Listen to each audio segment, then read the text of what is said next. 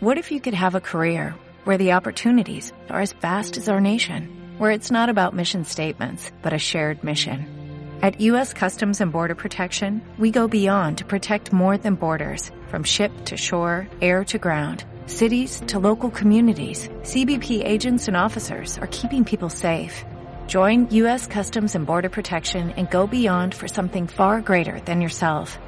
Learn more at cbp.gov/careers. Radiovisión. Está con nosotros el doctor Pablo Zambrano, presidente ejecutivo de la Cámara de Industrias y Producción. Ecosistema del Bienestar es una serie de programas de, las, de la Cámara de Industrias y Producción para reactivar la economía. La interacción entre empresas pequeñas, grandes y la academia es la clave. ¿Qué pasa con el gobierno local? ¿Habrá estímulos fiscales sobre la mesa? Nos responde el representante del gremio. Muchísimas gracias, muy buenos días, queridos uh, Diego, querida Michelle, un gusto estar acá en la audiencia de Radiovisión. Y nosotros muy honrados con su presencia. Antes de entrar en la entrevista a fondo, le pedimos su comentario sobre la negociación con el Fondo Monetario Internacional. 4 mil millones de dólares se acreditarán hasta concluir este año y 2.500 millones del próximo. Le pregunto, el objetivo de los multilaterales es salvar al país de una quiebra. Por favor, bienvenido. Muchísimas gracias, eh, Diego. Nuevamente un gusto estar en la audiencia de, de Radiovisión. En efecto, este acuerdo con el Fondo Monetario Internacional lo que hace es ayudar muchísimo a las finanzas públicas del Ecuador. Hay gente que con, con buen criterio critica que esto es más deuda, pero frente a una situación pavorosa, porque ese es el término, una situación muy difícil que está atravesando no solamente el Ecuador, sino es el mundo, es la región, es América Latina, el tener este espaldarazo y esta ayuda del Fondo Monetario Internacional es un trabajo muy importante que se ha hecho por parte del Ministerio de Economía y Finanzas y sobre todo una esperanza para los ecuatorianos en momentos en los que lo que más se requiere es liquidez. Por eso eh, nosotros hemos hecho un pronunciamiento público en ese sentido de señalar que es muy importante llegar a este acuerdo con el Fondo Monetario Internacional, sobre todo para conseguir créditos a un plazo más largo y a una tasa más baja. Y eso sin duda beneficia absolutamente a todos. Y el término que utiliza el doctor Zambrano es absolutamente justo y objetivo. Se trata de un espaldarazo. Esta es la verdad un espaldarazo pues la actuación económica del gobierno, al menos en la última parte. Pablo, pago de atrasos, fondeo de los dilatados créditos de reactivación y más bonos sociales son los destinos oficiales de los 4 mil millones de dólares. Le pregunto, ¿a qué otras áreas también se debe prestar atención, Pablo? Mire, hay, hay, un tema que nosotros como sector privado hemos estado señalando y hemos tenido varias reuniones con el viceministro de Finanzas eh, y es el tema relacionado con el pago a los proveedores. Hay contratistas, constructores, proveedores de servicios eh, que están impagos en este momento y sin duda es necesario que se pueda cumplir con todo este sector privado a quien el Estado le debe. ¿Por qué? Porque es el sector privado el que justamente tiene que hacer el juego y tiene que salir adelante, sacar adelante al país produciendo más y mejor. Entonces, este sector, el sector privado, que también tiene unas deudas muy importantes con el Estado, el Estado le deuda muchas eh, dinero a sus proveedores, es fundamental que se atienda, al igual que también se atienda a otros sectores como por ejemplo los gobiernos seccionales que usted también mencionaba. Pablo, ¿usted sabe la cifra de la deuda del gobierno con los proveedores? ¿Cuál es la cifra? Eh, mire, Diego, nosotros manejamos un par de cifras en lo que tiene que ver con proveedores de eh, salud, es decir, de medicamentos y de implementos médicos, eh, la cifra es más de 120 millones de dólares. En otras áreas, como es de las áreas de la construcción, como son proveedores, por ejemplo, de mantenimiento de carreteras, ya las cifras son mucho más altas. No tengo yo exactamente esas cifras, pero sin duda son muchísimo más altas. Por eso lo que se ha hablado incluso es de ver la manera, ver un mecanismo a través de, de, bonos que puedan ser, eh, digamos, así, eh, empleados para pagar estas, estas acreencias. Y dos deudas que nos preocupan muchísimo son también las deudas con Solca y con la Junta de Beneficencia de Guayaquil. No ah. nos olvidemos que estas son entidades ah. privadas sin fines de lucro, en la cual muchos dirigentes gremiales también formamos parte de los directorios de estas dos instituciones tan prestantes y tan importantes para el país, para la salud del país, la Junta de Beneficencia de Guayaquil y ah. la Sociedad de Lucha contra el Cáncer. Saludamos a la Junta de Beneficencia Guayaquil porque conocemos su valiosísima trayectoria histórica. Eh, Pablo Michel tiene vivo interés de dialogar con usted. Michel. Pablo, la Cámara presentó hace poco la iniciativa Ecosistema del Bienestar. ¿Cuáles son las principales acciones de este plan de reactivación económica? Muy bien, muchísimas gracias Michelle por la pregunta y quisiera dar un contexto muy breve. La, la, Cámara de Industrias y Producción fue fundada en el año 1936 como Cámara de Industriales de Pichincha. En el año 2009 cambió esa denominación a Cámara de Industrias y Producción justamente con el objetivo de crecer y ampliar su espectro, no solamente industriales y no solamente Pichincha. Obviamente guardamos nuestra esencia, tenemos empresas industriales muy grandes y muy importantes, diría yo que las más grandes y más importantes del país, pero un poco para dar ejemplo, un ejemplo, nuestro, nuestro ámbito territorial se ha extendido a casi todas las 24 provincias del país, porque tenemos, eh, por ejemplo, empresas petroleras que operan en la Amazonía, tenemos empresas turísticas en Galápagos, en la, región insular de Galápagos, obviamente empresas que tienen sus plantas en Cotopaxi, en Guayas, en Manabí, en Esmeraldas, en el Oro, en los ríos, es decir, eh, en, la sierra también, ¿no es cierto?, en el norte, en Imbabura. Por lo tanto, la Cámara de Industrias de Producción tiene esta connotación tan amplia. Representamos a 55 sectores y dentro de la Cámara de Industrias de Producción tenemos a 12 gremios especializados, como son el gremio textilero, maderero, de vehículos, eh, de telecomunicaciones. ACETEL está dentro de la Cámara de Industria de Producción, un poco para que tengan una idea. Entonces, la Cámara, dentro de esta representatividad, lo que quiere es proponer soluciones al país y dentro de esto se encaja este concepto del ecosistema del bienestar. Nosotros lo que queremos es formar microcambios. ¿Qué significa esto? Generar mayores encadenamientos productivos. ¿Por qué? Porque como yo he mencionado varias veces, el producto que en este momento los ecuatorianos estamos tomando, una taza de leche, un pan, una mermelada, esos productos terminados que llegan a nuestro hogar tienen toda una cadena productiva que empieza en el campo, que empieza con el microproductor, avanza dentro de una cadena productiva. Por ejemplo, el tema de la leche. La leche hay que cultivar el pasto, criar las vacas, ordeñar las vacas, transportar esa leche hacia una fábrica. Esa fábrica lo que va a hacer justamente es procesar esa leche, envasar la leche y comercializar esa leche. Entonces, lo que nosotros queremos justamente es desarrollar los encadenamientos productivos. ¿Para qué? Para impulsar esta nueva visión del Ecuador productivo. Nosotros queremos proyectar al país y al, eh, cómo justamente esta potencia en temas alimentarios, en temas de exportaciones, en temas de manufactura, de servicios de valor agregado, porque sí podemos hacerlo. Qué valiosa explicación, Pablo. La atendemos con vivo interés. Pablo, modelos laborales para el trabajo 4.0 es uno de los planes de acción de la Cámara. ¿Cómo empate esta iniciativa con las figuras de contratación emergente por la pandemia? Justamente, Diego, creo que la pandemia nos, nos, nos sorprendió y nos dijo, señores, lo que ustedes están haciendo no es lo correcto tienen que cambiar justamente muchas concepciones, muchos criterios, y entre ellos está justamente el tema laboral. ¿Por qué? Porque el mercado laboral es un mercado dinámico. Mire usted lo que está ocurriendo. 200 mil jóvenes ingresan anualmente a lo que se denomina la población económicamente activa. Lo que quiere decir que tenemos que ofrecer modalidades contractuales, primero para conocer a estos jóvenes y para poder colocarles en el trabajo, pero también lo que tenemos que hacer es ofrecer esta facilidad de contratar ¿no es cierto? Para eh, que pues, se pueda satisfacer estas necesidades. Además de los jóvenes, tenemos obviamente a los migrantes. Hay más de 550 mil migrantes venezolanos legales, solamente legales, lo que quiere decir que ilegales habrá otro trecho similar. Entonces, todo esto requiere que el país haga estos cambios positivos. Por eso nosotros le llamamos justamente los modelos laborales para el trabajo 4.0, que es la cuarta revolución industrial. Por ejemplo, lo que estamos haciendo en este momento es un teletrabajo, ¿no es cierto? Estamos en tres lugares distintos utilizando una plataforma como es Zoom para poder trabajar, para poder informar, prestar un servicio a la colectividad. Y eso es lo que tiene que estar bien normado dentro de la legislación laboral. Entonces, la pandemia nos ha dejado también lecciones de que hay que modernizar la legislación, flexibilizar, hay que llamar a las cosas por su por su nombre. Hay que flexibilizar, pero ¿con qué objetivo? Con el objetivo de dinamizar el mercado laboral. Eso, esa es la propuesta que nosotros estamos haciendo. Pablo, ¿en qué programas concretos ya se pueden ver acuerdos entre empresas pequeñas y grandes para reactivar la economía? Es una muy buena pregunta, Michelle. Yo creo que hay varios sectores de la producción donde existen estas alianzas estratégicas sólidas. Uno de esos es el mercado lechero, otro de esos, por ejemplo, es el mercado textilero, donde existen también varias cadenas de producción, ¿no es cierto? Está quien eh, provee los materiales, quien procesa los materiales, quien hace la confección, por ejemplo, de las prendas de vestir, lo cual es algo muy importante.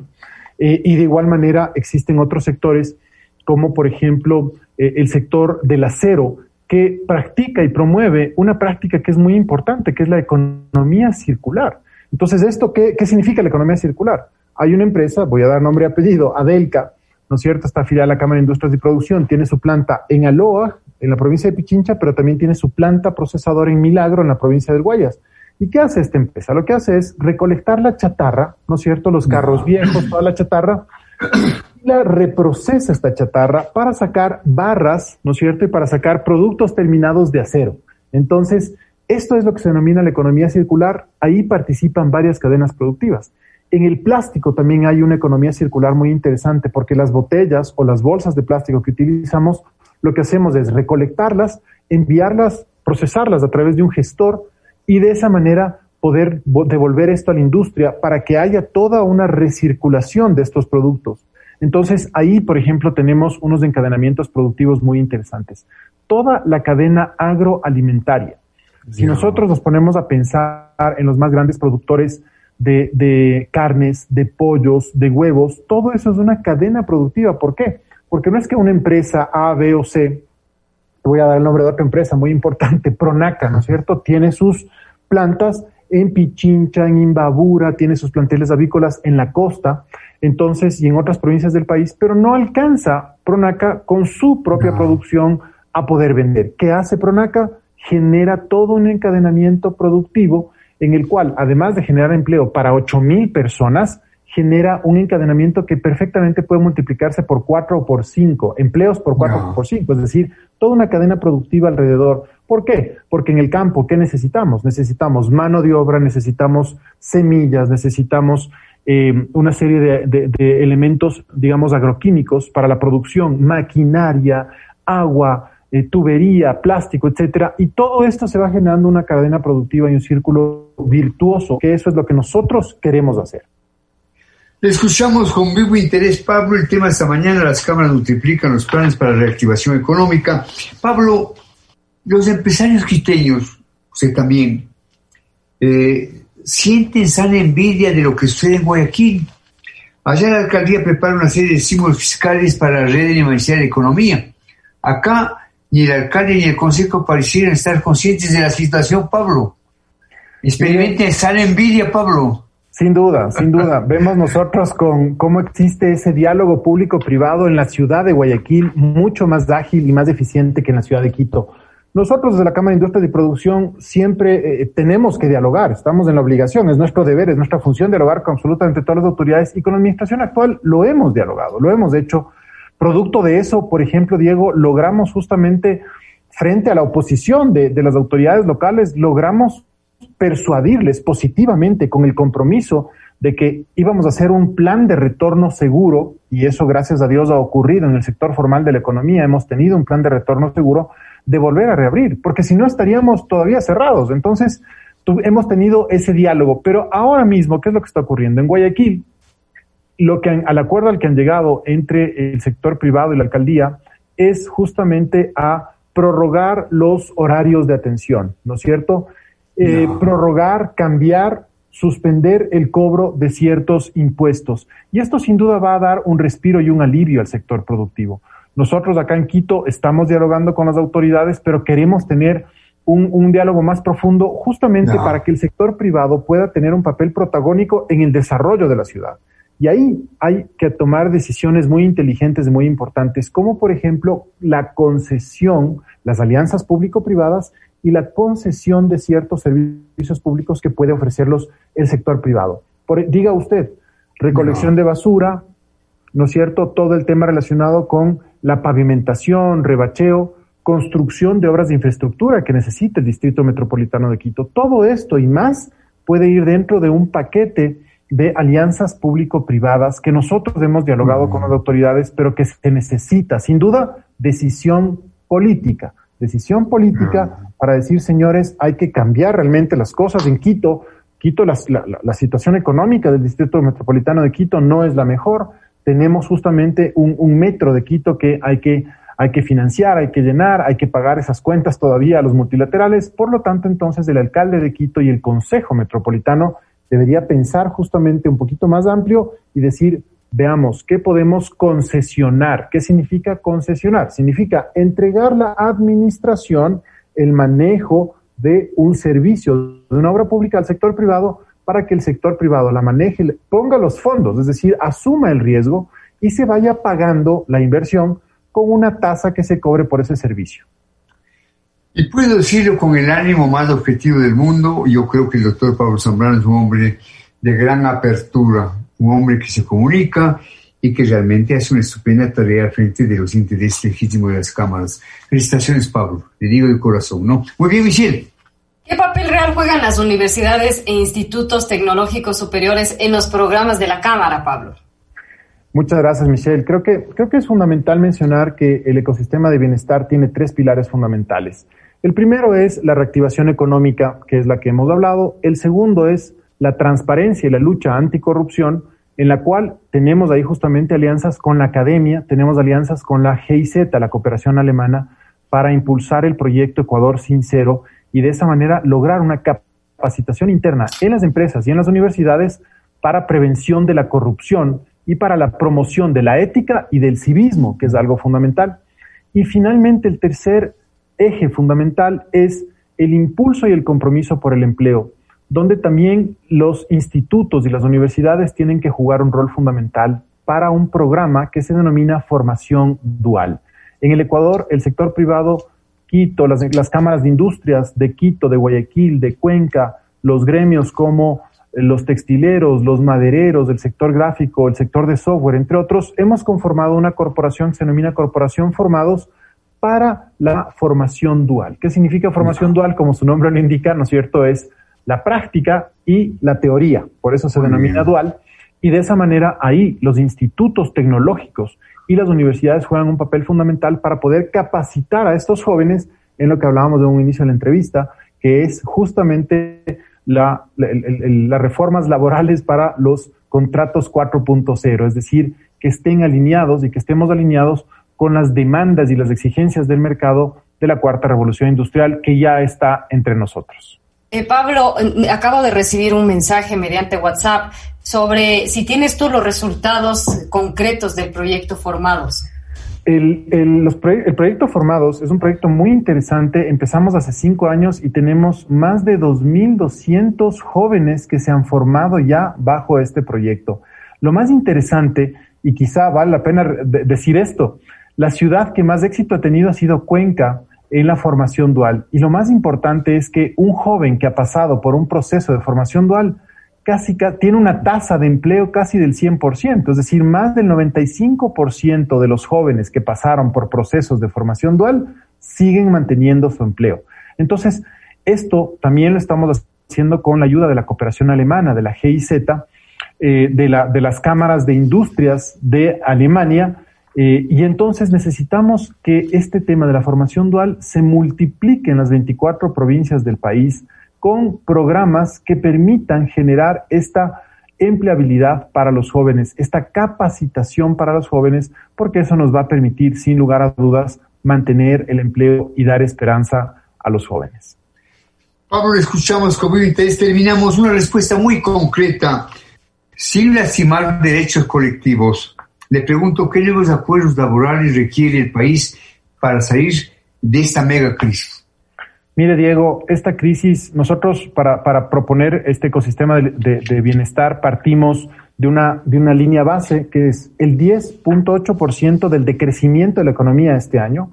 Más de 310 mil personas han salido del IES, es decir, se ha perdido empleo formal en más de 300 mil, de 310 mil plazas de empleo. Y la tercera cifra es que el sector privado ha dejado de vender más de 25 mil millones de dólares. Frente a esta crisis que es apocalíptica, absolutamente todos tenemos que sentarnos a dialogar para buscar nuevas soluciones y nuevas alternativas para el país. Y el hecho de sentarnos a dialogar implica que nosotros, todos, el sector empresarial, el sector laboral, los jóvenes, el gobierno y las autoridades, que son los que toman las decisiones, vayamos justamente en pro de buscar las soluciones más efectivas para el país, lo cual va a implicar renunciamientos y va a implicar reformas. Y esto sin duda, esta crisis tan grande, tenemos que enfrentarla, no tenemos que sentarnos a, doler, sino que tenemos que salir adelante, proyectarnos hacia el futuro para generar eh, lo mejor para este país. El Ecuador es un país maravilloso, un país que tiene grandes recursos que pueden ser explotados, que pueden ser eh, obtenidos sosteniblemente. Por eso nosotros también estamos comprometidos y un eje fundamental del ecosistema de bienestar es la sostenibilidad con el cumplimiento de los objetivos de desarrollo sostenible de la Organización de las Naciones Unidas, con la cual también estamos trabajando. Valiosa su intervención, Pablo, sobre todo por su acento optimista y esperanzado. Así tiene que ser. Gracias por estar en Buenos Días y un buen día de trabajo. Hasta pronto, Pablo. Un honor siempre, un abrazo, queridos amigos. Que estén muy bien. Cuídense. Radiovisión